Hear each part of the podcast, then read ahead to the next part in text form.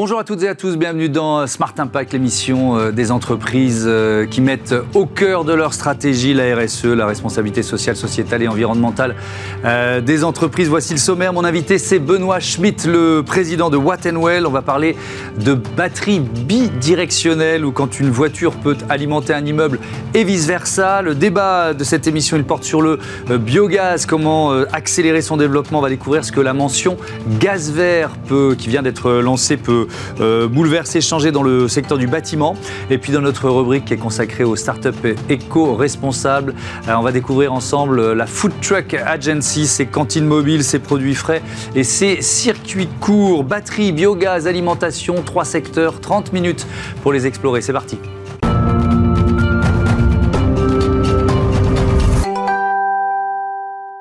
Bonjour Benoît Schmitt, bienvenue. Vous êtes euh, donc le, président de Wattenwell. Euh, vous venez de lever 10 euh, millions d'euros, près de 10 millions d'euros. On va évidemment en parler dans un instant. Mais d'abord, j'ai vraiment une question de curieux. Comment ça marche, une batterie bidirectionnelle? Bonjour. Donc effectivement, une batterie bidirectionnelle, ce qu'il faut avoir en tête, c'est qu'une batterie peut être chargée, mais elle est aussi, elle peut être déchargée. Donc son objectif, c'est vraiment de, stocker de l'énergie électrique. Mhm. Et du coup, euh, ce qu'on n'a pas forcément en tête, c'est que la batterie d'un véhicule standard, d'un véhicule électrique standard, permet d'alimenter une maison pendant deux jours environ. Donc il y a beaucoup d'énergie stockée euh, dans une batterie. Et l'intérêt de l'innovation qu'on propose, c'est vraiment d'utiliser ces batteries qui, sont déjà là finalement, hein, qui, ont été déjà achetées, euh, dans le but finalement de les réutiliser pour soit alimenter sa maison, soit même aider le, réseau électrique dans son ensemble à pouvoir euh, passer des moments un peu difficiles de la journée où il y a des, pics de consommation, par exemple. Mais alors, c'est euh, la borne de recharge qui, qui rend euh, l'exploit possible, entre guillemets, ou c'est la batterie qui doit être différente? Exactement, non, c'est une batterie standard, hein, ça marche pour tous les véhicules électriques. L'idée, c'est effectivement d'avoir une borne de charge qui, qui vient faire deux fonctions en une, hein, finalement, qui vient charger comme une borne de charge qu'on voit aujourd'hui standard, et puis qui vient aussi pouvoir extraire cette énergie de la batterie et la rendre au réseau. Nous, notre métier, c'est vraiment l'électronique de puissance, donc c'est ce qui a trait effectivement à la, conversion de l'énergie. Et en fait, l'innovation qu'on porte, c'est de la faire dans les deux sens. Et, ça suppose que cette borne, euh, elle soit un peu intelligente, c'est-à-dire elle soit connectée au réseau, on puisse, euh, on puisse la, mettre en service au bon moment, euh, entre autres. Hein. Oui, ouais, tout à fait. Il y a beaucoup de logiciels associés, hein, logiciels, beaucoup de protocoles, beaucoup de sécurité logicielle aussi apportée. Hein. On vient parler de cybersécurité, même parce que finalement on devient un producteur pour le réseau électrique et mhm. il ne faudrait pas déstabiliser les réseaux électriques.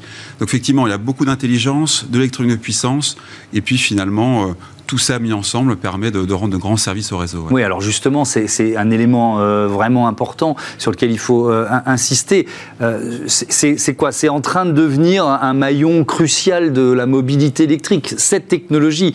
Parce que sans elle, on, sait que les ruptures de charge, elles sont, elles sont déjà là. C'est même pas l'avenir. On l'a vu en Californie au, au, cœur de l'été. Donc c'est vraiment un enjeu majeur. Ouais, c'est très vrai. Je pense que l'idée, c'est vraiment de renverser les choses et puis de faire que plutôt que la voiture électrique soit une contrainte pour le réseau, parce qu'il faut la charger à des moments pas forcément choisis.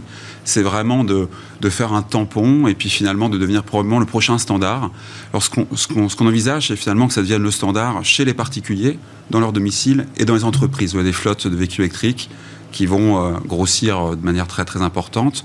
Donc l'idée, c'est là où la voiture stationne le plus, on va mettre à disposition un chargeur qui permet finalement bah, de, de, prendre l'énergie quand on en a besoin, de la rendre quand, quand il y en a trop. Mais alors j'ai vraiment une question qui est une question d'utilisateur. Euh, comment je peux être sûr que je vais récupérer ma voiture euh, avec la batterie pleine quoi, ce que je veux super, dire Super important. Bah, déjà, il y, a, beaucoup de logiciels, hein, ce qu'on a dit. Mmh. Donc il y aura des, des, règles un petit peu d'usage hein, qui, qui, vont être mises en place. Euh, par nos systèmes et par nos clients aussi, hein, qui sont les fabricants de, de, de bornes elles-mêmes.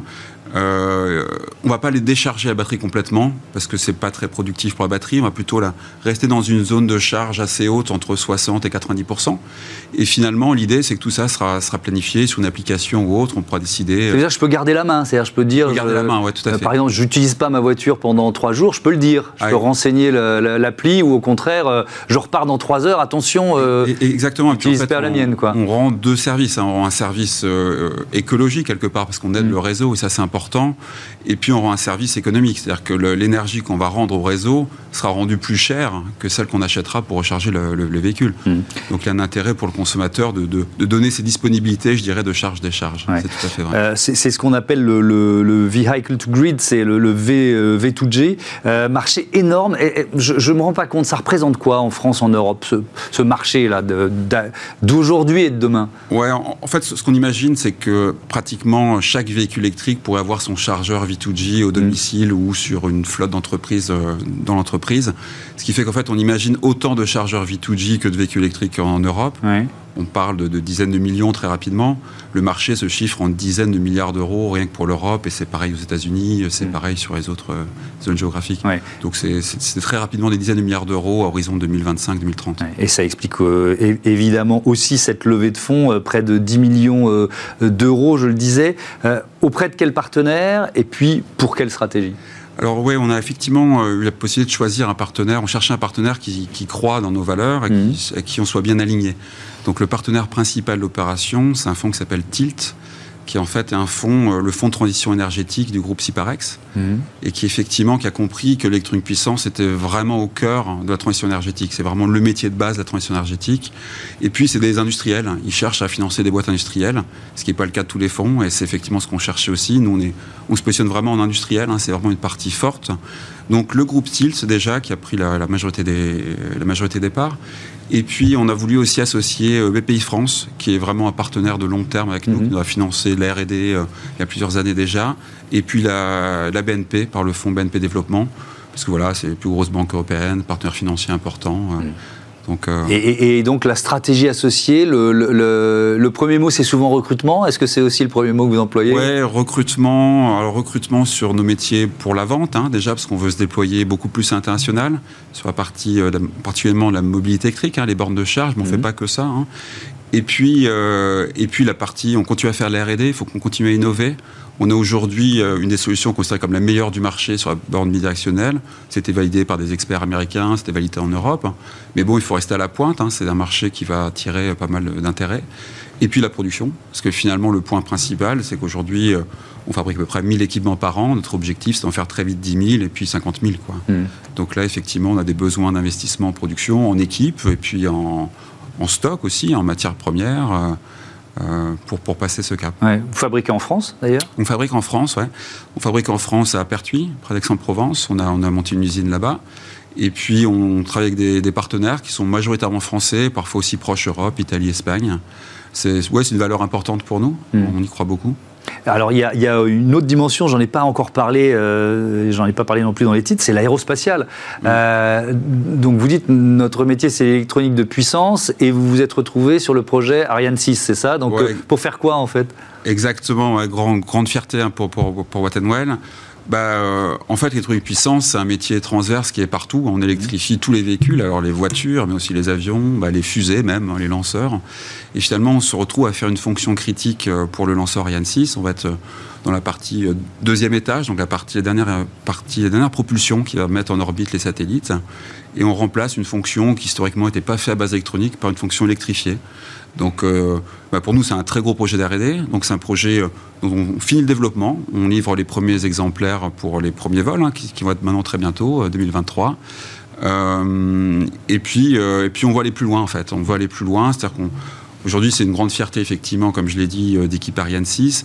Mais en fait, là, toute une myriade de mini-lanceurs, de micro-lanceurs qui arrive. Hein, ce qu'on appelle le New Space. Ouais, le New Space, c'est un, gros secteur. Mhm. Et en fait, tout ce qu'on veut proposer, c'est finalement proposer une brique de base, un, équipement de base euh, qui permet de propulser le New Space. Euh, donc là, on est dans le deuxième étage d'Ariane 6, donc c'est le dernier brûleur, c'est ça? C'est le dernier euh, brûleur, c'est là qu'on va vraiment mettre en orbite les satellites. Donc c'est une fonction importante pour la mise en orbite de, de constellations de satellites, ce qui est mhm. nouveau sur Ariane 6 par rapport à Ariane 5. Donc on est, on est vraiment dans, sur un sujet chaud et intéressant. Euh, effectivement, et sur le New Space, on serait finalement euh, euh, sur tout étage, parce qu'en fait, les fusées sont faites de manière différente et on pourrait être sur n'importe quel étage des lanceurs. Notre objectif, c'est vraiment devenir l'équipementier de référence, équipementier européen sur toute cette toute cette nouvelle génération de lanceurs, de mini et micro lanceurs. Je, reviens au, point de départ, c'est-à-dire ces, ces, bornes de charge. C'est une question que j'ai oublié de vous poser qui me semble importante. donc vos clients, ce sont les, les, ceux qui commercialisent les bornes de recharge.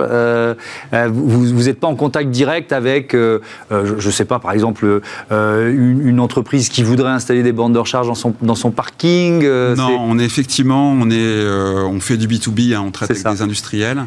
Et du coup, nos clients, c'est les, fabricants de bornes de charge. Alors aujourd'hui, on est principalement sur les bornes de charge rapides, mhm. donc euh, ce qui permet de charger un véhicule en 20 minutes, hein, ce qui est un besoin euh, fort exprimé par, le, par les, usagers.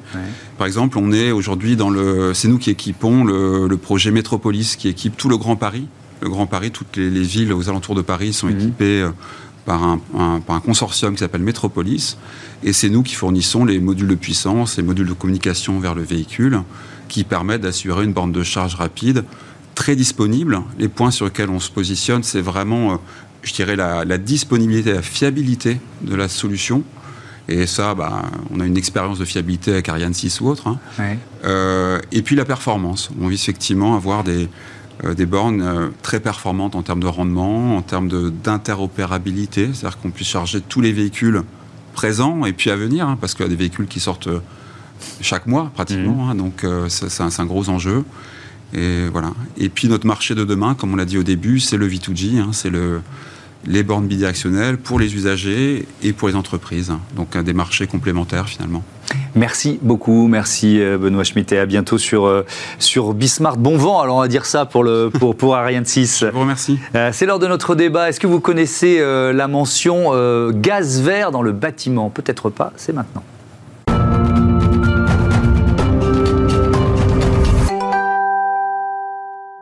Je vous présente tout de suite euh, les invités du débat de Smart Impact. Isabelle Clavel, bonjour, bienvenue. Vous êtes euh, déléguée générale chez Coenov. Cécile Frédéric, bonjour, bienvenue à vous aussi. Vous êtes déléguée générale chez France Gaz Renouvelable. On va euh, vous représenter les, les différents acteurs de la filière. En quelque sorte, Isabelle Clavel, c'est quoi Coenov? C'est une, une association? Quelles sont vos missions? Oui, tout à fait. C'est une association loi 1901 hein, qui a été créée en septembre 2014 au moment où il y avait les débats sur ce qu'allait être la loi de transition énergétique sur la croissance verte. Et aujourd'hui, Coenov, eh bien, ce sont les acteurs majeurs de l'efficacité énergétique du bâtiment. Donc, on va trouver euh, les grands noms des fabricants industriels d'équipements de chauffage. Hein.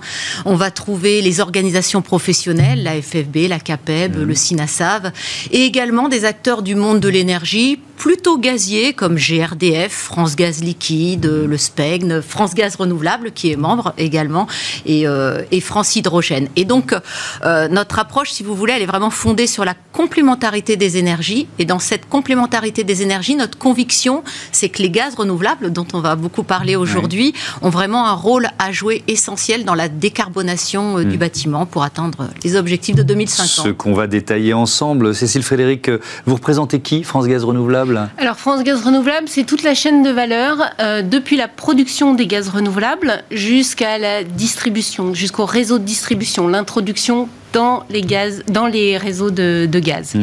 Donc, euh, et en France, les producteurs, c'est essentiellement des agriculteurs. Donc, on représente le monde agricole autour euh, des agriculteurs méthaniseurs de France, des chambres d'agriculture, de la FNSEA, euh, mais également des développeurs de projets qui vont développer des projets dans les territoires auprès des collectivités ou des industriels, et jusqu'à, comme je le disais, aux distributeurs. Donc, l'injection dans le réseau, donc GRDF et mais alors, quand on parle de gaz renouvelable, évidemment, on pense d'abord à la méthanisation. C'est n'est pas la seule source de gaz vert? Non, ça n'est pas. C'est la technologie la plus mature aujourd'hui. C'est une filière qui est euh, en fort développement. On a plus de 500 unités qui injectent du gaz renouvelable dans les réseaux. On peut aussi faire de l'électricité avec le biogaz. Mmh. Euh, mais il y a d'autres technologies comme la méthanation ou la gazéification hydrothermale, qui sont des, des processus process qui sont plus embryonnaires ou qui ne sont, pas au, même stade de développement, c'est ça Qui ne sont pas au niveau du, de l'injection hmm. aujourd'hui et qui, ne, qui sont effectivement au niveau du développement. La, la, filière vise une part de 20% de gaz renouvelable produit localement en 2030. Pour, pour bien comprendre ce que représente un tel objectif, on en est où aujourd'hui? Alors aujourd'hui, déjà, la consommation de gaz naturel fossile en France, c'est 16% de la consommation euh, sur l'année. Mhm. En hiver, on peut atteindre jusqu'à 40%, voire 50% des besoins. Aujourd'hui, la filière, elle a débuté euh, en 2015 et aujourd'hui, on représente 2% de la consommation, donc quand même 8 TWh avec ces, 500, ces 500 unités euh, dont je parlais tout à l'heure. Donc c'est vraiment du gaz qui est produit dans les territoires au niveau des exploitations agricoles ou des unités de méthanisation qui vont traiter des déchets puisque euh, en France, on a une filière qui est vraiment une filière de traitement de déchets, donc tout ce qui est déchets fermenticibles, mmh. c'est-à-dire les déchets agricoles, donc les effluents d'élevage, les résidus de culture, mais aussi vos déchets de cuisine, les déchets des ménages ou des cantines, et les déchets de l'industrie agroalimentaire. C'est essentiellement le gisement qui est extrêmement important mmh. en France puisque la France est un grand pays agricole. Ouais. Euh, Isabelle l'avantage de cette énergie, il faut peut-être un peu rentrer dans, dans le détail. Moi, je vais dire local, durable, euh, c'est peut-être les deux premiers euh, adjectifs qui vous viennent à l'esprit aussi Oui, bah, c'est peut-être là qu'on peut faire le lien justement avec les usages dans, dans, dans le bâtiment. effectivement, pour comprendre pourquoi le gaz a cet usage local, il faut savoir que le gaz de réseau aujourd'hui alimente 40% des logements pour le chauffage en France. Donc c'est euh, une maison sur trois, euh, un logement collectif sur deux. Dans le tertiaire, c'est un mètre carré sur deux. Donc, euh, c'est vraiment important. Et donc, aujourd'hui, si vous voulez, dans, les débats qu'il y a dans la transition énergétique, dans la stratégie pour l'énergie climat, les débats qui se tiennent en ce moment, on associe systématiquement, en fait, la, la décarbonation des logements à l'électrification massive des usages. Mmh. Or, il y a effectivement une énergie locale, renouvelable à disposition qu'il peut être intéressant d'utiliser. Alors, je ne sais pas si vous voulez maintenant que j'explique aussi pourquoi il y a un intérêt à le, à, le, à le flécher vers le bâtiment, ce gaz vert, pourquoi ils seront un vecteur euh, indispensable à la décarbonation. Alors, on, va expliquer ce qu'est la mention gaz vert, mais, mais d'abord, moi j'ai une question d'utilisateur. Est-ce qu'il faut que je change quelque chose à, à ma chaudière ou dans, dans, un immeuble collectif à la chaudière si on veut être fléché gaz vert? Et justement, c'est bien ça l'avantage et qui est tout l'enjeu de, la communication et de la démarche mmh. mention gaz vert, c'est que tous les équipements euh, qui fonctionnent au gaz aujourd'hui sont d'ores et déjà compatibles avec le biométhane qui circule dans le réseau. Donc il n'y a aucun frais ni d'adaptation ni d'investissement à faire. Mmh. Voilà, les, équipements sont déjà euh, fonctionnent euh, avec le biométhane, le, peu qu'il y a aujourd'hui et qu'il y aura mmh. demain dans le réseau. Si je peux me permettre, c'est la même molécule qui est produite la, molécule de gaz naturel fossile qui est extraite est la même molécule que celle qui est produite par un méthaniseur aujourd'hui. Donc c'est évidemment le même produit. Mmh. donc c'est assez ça. Alors cette mention vert, euh, en quoi ça consiste? Alors, euh, la, démarche, en fait, c'est. Euh, alors, c'est vrai que c'est peut-être intéressant de, réexpliquer pourquoi euh, on lance cette démarche. Il y a vraiment une, méconnaissance. On a fait un sondage, en fait, au mois de. Enfin, GRDF a, mmh. réalisé un sondage BVA en juin 2022 pour voir un peu quelle était la notoriété du, gaz renouvelable. Alors, elle progresse, hein, puisqu'on a environ 84% des gens qui ont été sondés qui disent en avoir déjà entendu parler. Pourtant, seulement 24% des personnes savent exactement ce que c'est comment ça marche, d'où ça vient. Euh, il n'y a qu'une personne sur deux, vous parliez de la compatibilité des équipements, une personne sur deux seulement a compris que son équipement était compatible avec mmh. le biométhane. La bonne nouvelle, c'est que c'est devenu l'énergie, la deuxième énergie plébiscitée par les Français après l'électricité verte. Et finalement, quand on pose la question aux Français, 76% des Français se disent prêts à se chauffer euh, au gaz vert s'ils en avaient les moyens. Et donc, c'est vraiment pour répondre à ce besoin de, de, de connaissance, de concret, que toute la filière se mobilise et lance la mention gaz vert. Alors la mention gaz vert, qu'est-ce que c'est? Voilà, je repose la question. Donc c'est une démarche en fait qui va se décliner, on va dire, de, deux manières. Euh, d'abord, en fait, c'est une, une étiquette compatible gaz vert qui va être justement fourni par les fabricants industriels d'équipements de chauffage et qui sera ensuite apposé par les installateurs, les, les mainteneurs qui au moment de la livraison d'un matériel ou de l'entretien, du dépannage, vont pouvoir coller cette étiquette et puis informer surtout le consommateur, l'utilisateur, que son équipement, que ce soit une chaudière gaz, que ce soit une pompe à chaleur hybride, qu'elle soit récente ou ancienne, eh bien, elle est d'ores et déjà compatible avec le gaz renouvelable qui circule dans le réseau. Mmh. Et on a apposé sur cette étiquette un petit QR code. Euh, lorsque le, le consommateur flashera ce QR code, il arrive sur une page qui expliquera justement ce qu'est la méthanisation, puisque c'est aujourd'hui la filière la plus mature, mmh. et puis surtout qui lui permettra de, de, de, savoir où sont les sites de production euh, à proximité de chez lui. Donc ouais. ça, c'est la première déclinaison. Donc on est dans le, dans le local dont on parlait. On reviendra à une, à une autre déclinaison tout à l'heure, je vous laisserai la parole. Mais alors j'ai une autre question de, de consommateur. Est-ce que ça coûte plus cher? Est-ce que ça Alors, coûte forcément plus cher ça, ça coûte aujourd'hui un peu plus cher à produire que, euh, je vais dire, euh, il y, a quelques, il y a quelques mois avant la crise énergétique. Mmh. Aujourd'hui, on est euh, au même niveau et de toute façon, pour le consommateur, c'est vendu au prix, euh, au prix du TRV, enfin, du, du, du gaz, du gaz fossile. Donc, il n'y aura, y aura pas de différence si moi, dans mon immeuble, avec mes copropriétaires, je décide de passer au gaz vert, on va avoir la même facture à la fin de l'année? Alors, ça va dépendre de l'offre de votre fournisseur et ouais. du pourcentage de gaz vert euh, qui va être introduit dans, le, dans, dans votre. Euh, dans votre fourniture, oui. dans votre contrat. Et alors ça, c'est un... oui, allez-y, allez Ce qui est très important, c'est mmh. que euh, aujourd'hui, il faut qu'on développe cette filière pour pour que le maximum de gaz vert soit incorporé dans le dans les réseaux mmh. et que justement le coût du gaz vert euh, soit pris en charge par par les fournisseurs mmh. Alors, vous disiez premier usage et deuxième usage, c'est quoi alors? Ben, La deuxième déclinaison, c'est euh, maintenant acteurs engagés gaz vert, c'est, je vous parlais de la mobilisation de toute la filière, effectivement, tous les acteurs qui voudront euh, matérialiser leur soutien, leur, euh, leur conviction, leur engagement à, à, cette filière, au développement des gaz renouvelables, pourront euh, utiliser cette mention d'acteurs engagés gaz vert. Donc vous avez d'ores et déjà des promoteurs qui sont promoteurs engagés gaz vert, des installateurs engagés gaz vert, pour avoir demain des territoires engagés gaz vert, des villes engagées gaz vert, et ça permettra, si vous voulez, voulez vraiment de, de, de, de, de matérialiser, enfin voilà, d'avoir une meilleure connaissance euh, de, de de, de, des gaz renouvelables. Oui. Et euh, j'oublie juste vraiment un point important, c'est qu'au final, vraiment, cette mention gaz vert, elle permet, parce que ça fait le lien avec la question que vous venez de poser à l'instant, oui.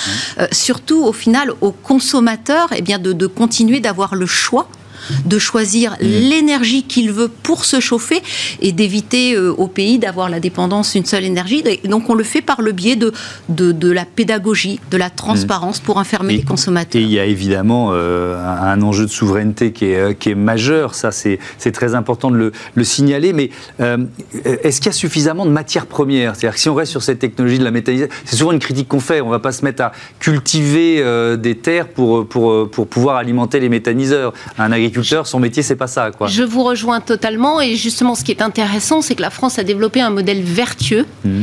puisque euh, la, les, les méthaniseurs sont limités sur la quantité de cultures alimentaires, justement, qu'ils peuvent introduire dans le méthaniseur.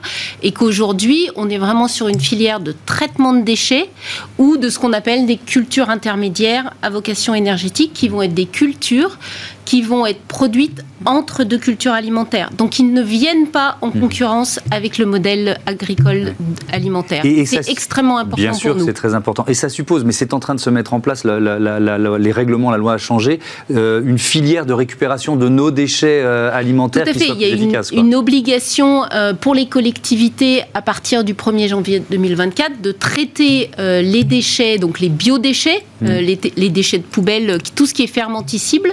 Donc la méthanisation est une solution pour traiter ces déchets.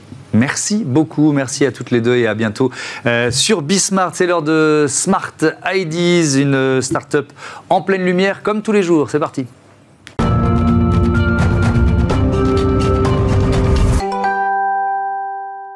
Et j'accueille euh, pour ce Smart IDs Victor Rousseau. Bonjour, bienvenue. Bonjour. Vous êtes le directeur commercial de Food Truck euh, Agency.